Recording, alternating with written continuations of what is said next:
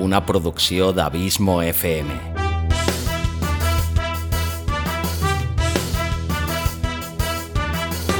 Vols gaudir del teu temps de lleure escoltant grans històries, audiollibres i relats, un podcast literalment literari.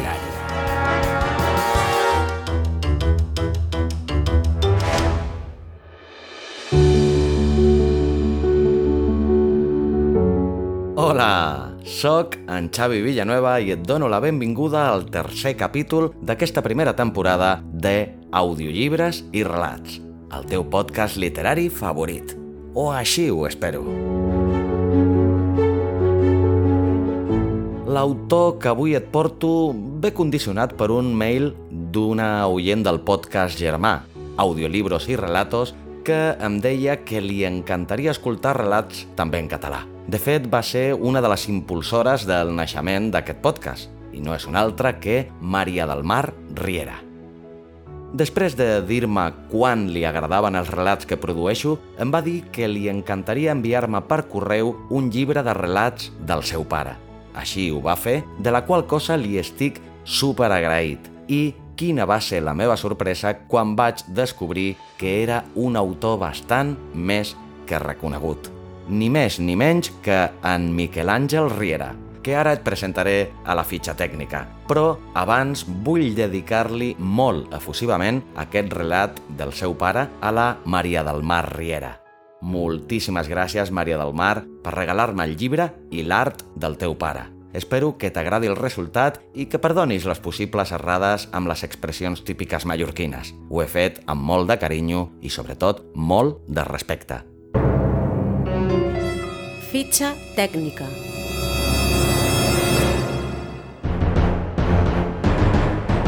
Nom de l'autor i biografia. Miquel Àngel Riera va néixer a Manacor, Mallorca, el 1930 i ens deixà a l'any 1996. Estudià dret a la Universitat de Barcelona, on es llicencià el 1956. Fou guardonat el 1987 amb el Premi Nacional de Literatura Catalana amb la Creu de Sant Jordi de la Generalitat de Catalunya el 1989 i amb el Premi Ramon Llull de 2008. Com podeu veure, de un i do amb l'autor que et porto avui. A banda de la seva activitat literària, Miquel Àngel Riera va ser un dels més importants impulsors de les activitats culturals a Mallorca durant els anys 60 i 70 i va traduir a català l'obra poètica de Rafael Alberti. El 1987, Riera va ser proposat per la delegació catalana del Pen Club per a Premi Nobel de Literatura. Nom del relat i sinopsi. Sortir amb la dona. Aquest magnífic i colpidor relat està extret de la fantàstica antologia La rara anatomia dels centaures, els relats del qual constitueixen una esplèndida mostra de les tècniques i sabers narratius d'aquest gran autor, segons molts, el millor prosista en llengua catalana des de Josep Pla.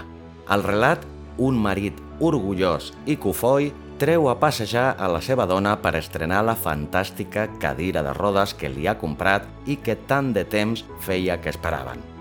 El que no podria esperar per res a la vida el nostre protagonista són les reaccions de la gent que trobarà pel camí i com acabarà tot plegat amb un final d'allò més sorprenent.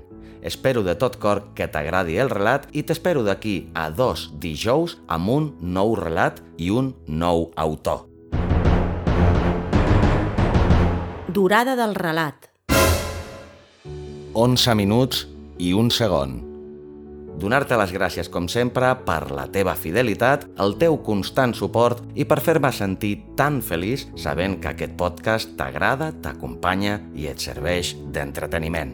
I recorda també que si vols escoltar relats en castellà, només has de buscar audiolibros i relatos a la web de abismofm.com, a Google o a qualsevol plataforma de podcasting.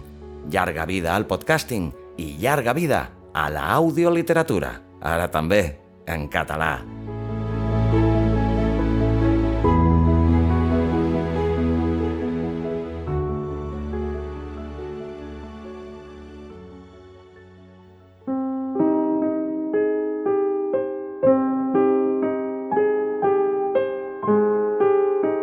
Sortir amb la dona, de Miquel Àngel Riera.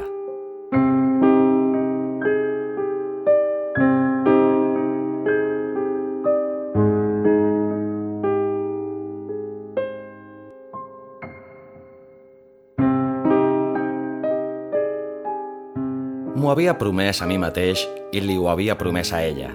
En tenir la cadira de rodes, la trauria sovint a prendre el sol a la plaça.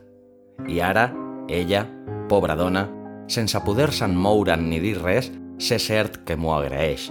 I jo, en posar-hi peu i començar amb ella a voltar, m'he sentit prou pagat amb el seu silenci, per a mi ben eloqüent.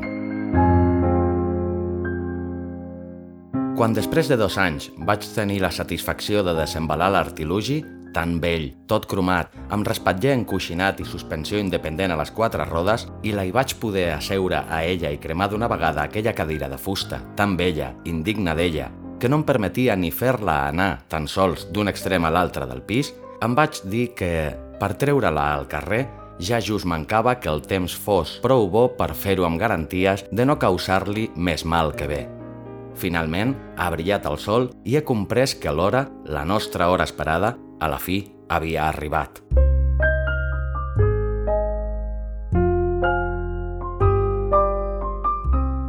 A la fi, després de dos anys de fer estalvis i no posar esment a res més que a ella i a anar arreplegant cèntim a cèntim els diners necessaris, és un escàndol el que ens ha costat, però en que més hagués valgut. Vaig poder anar als magatzems, triar la cadira que millor em semblà i dir allò que desitjava tant poder dir. Envieu-me aquesta. Dir això i pagar-la a l'instant em feu tenir una sensació plaent que de costum és just patrimoni dels benestants, sensació de la qual jo no n'havia tingut ni indicis des que ella està així i l'alegria començà a no anar precisament abundosa per dins ca nostra. Ho vaig dir, envieu-me aquesta, amb un to i un gest que havia tingut temps d'assajar durant els dos anys de rompre amb l'espinada fent feina dia i nit, traient-me els ulls fins a les tantes, tot per ella, embalsamant tota mena de bestioles que m'encarreguessin. Feines, la majoria, que hauria rebutjat en altres circumstàncies per una raó ben simple de dignitat professional i respecte a la categoria, perquè ja em dirà qui ho pugui i ho vulgui dir que hi feien animalons com el puny per dins el taller de qui, com jo, era i encara som el millor entre els millors i a qui s'han passat els encàrrecs més compromesos, admetent-los sempre sense que em tremolàs mai la mà i corresponent amb aquesta manera meva de deixar les peces com vives, amb la sensació de moviment i de pàlpit com no ho han aconseguit mai els altres taxidermistes de qui tenc notícia. Però es tractava de fer uns estalvis, a més de viure, i perquè així ens convenia, he fet durant un temps l'excepció d'acceptar tota mena d'encàrrecs, cosa, per descomptat, que no faré més, ara que les nostres necessitats tornen a ser les normals. A no ser, i ja seria desgràcia, que es compliquessin les coses amb aquesta entrevista o interrogatori al qual em diuen que m'he de sotmetre. Perquè si així fos, cosa que no es perd, ja no em restarien forces ni temps a la meva edat per aconseguir fer tornar la normalitat a dins que nostra. El manco així ho pens. Posar peu dins la plaça, per ser exactes, hauríem de dir jo peus i ella les quatre rodetes noves de trinca, ha tingut un sentit d'epifania íntima, de solemnitat ben nostra, tota vegada que cap de les persones que per allà hi havia, passejant unes, d'altres prenent el sol des dels bancs de fusta als caminals de grava, han posat el més petit esment en nosaltres, de tot d'una, cosa que no és gens d'admirar, ja que nosaltres per a ells érem un més i la nostra presència no evidenciava davant ningú el sentit important que tenia, de coronació d'un llarg esforç. La gent, d'altra banda, va molt més a les seves coses i si en sortir de casa seva el seu pla era el de prendre l'aire i el sol amb tota la capacitat de percebre, no en guardava ni un estellicó per a nosaltres i la nostra alegria, que ben poc els importava.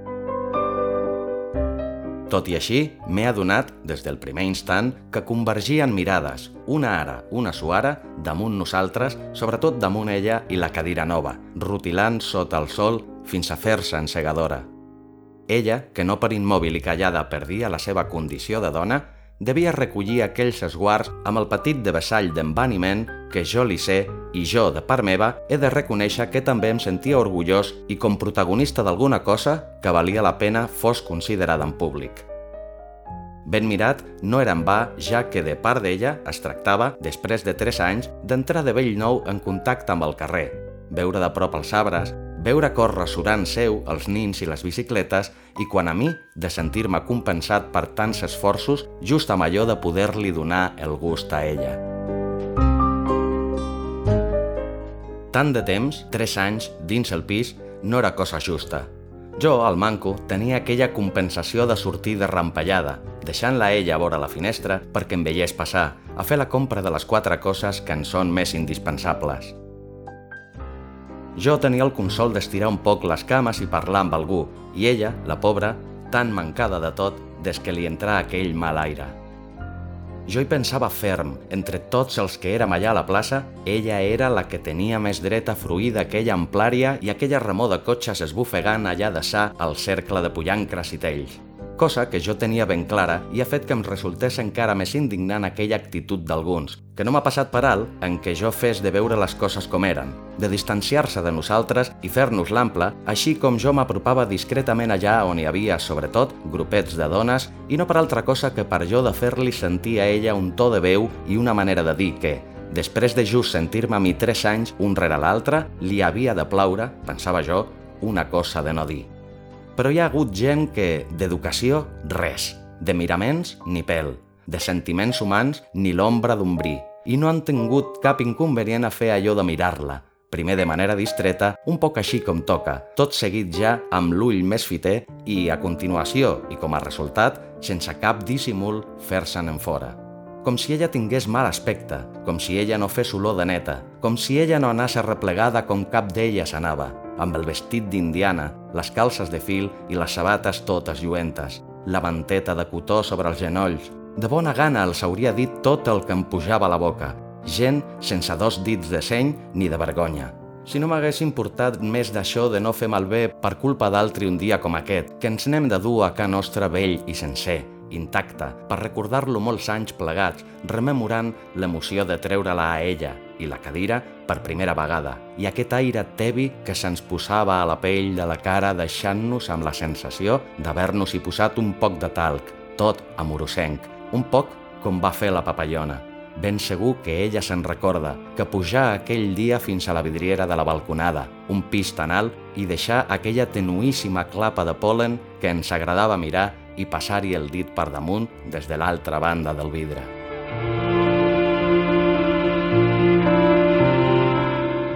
Tot sovint basta en públic el gest d'un sol individu que a vegades és involuntari i distret i aviat els altres el repeteixen i qualsevol diria que pensen igual que aquell que primer el tingué, i no és així. La cosa és que l'actitud parteix d'un i no se sap ben bé per què la replega un altre que l'adopta sense que pròpiament se la faci seva i la fa passar un tercer i així fins que s'encorre una ona, i a les resultes sembla que tothom està d'acord quan en realitat no ha passat més que allò de deixar-se dur pels reflexos. Aquesta, i no altra, és la cosa que ha succeït perquè, hi hagi hagut o no, per part d'algú, un gest de repugnància que, si hagués existit, podria no ser sinó la transposició d'un sentiment d'enveja en veure-la tan ben condicionada i a tots dos tan ben units a la nostra edat, si ha existit aquest gest, penso, s'ha produït com a cosa ben particular d'un o dos, com a màxim, i no com a actitud d'un grup. Maldament hagi semblat que es generalitzava. En realitat, no ha passat de ser una actitud contagiada just a flor de pell sense una veritable participació conscient. Per això, no comprenc per què s'ha armat aquest rebombori. No comprenc per què finalment s'havia d'apropar a nosaltres aquell guàrdia, ni molt menys per què ens havien de dur aquí i retenir-nos ja més de dues hores, tan incòmodes i fredes com solen ser les comissaries. Si ho fan amb la pretensió de fer-me afirmar qualsevol denúncia contra aquelles persones, malgrat que s'ho mereixerien per la seva actitud grossera, no s'han equivocat tant mai, tota vegada que no consentiré embrutar amb coses així un dia com avui.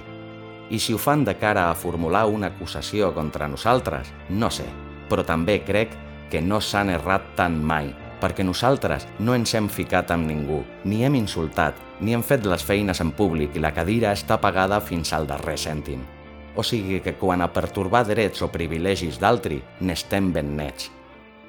I quan a nosaltres, som casats per l'Església, no devem cap lloguer, respectem les lleis i quan a elles, d'entre totes quantes se publicades, no en sé cap que prohibeixi que un home, si en sap com jo en sé, embalsami la seva dona per no perdre'n mai la companya una vegada morta.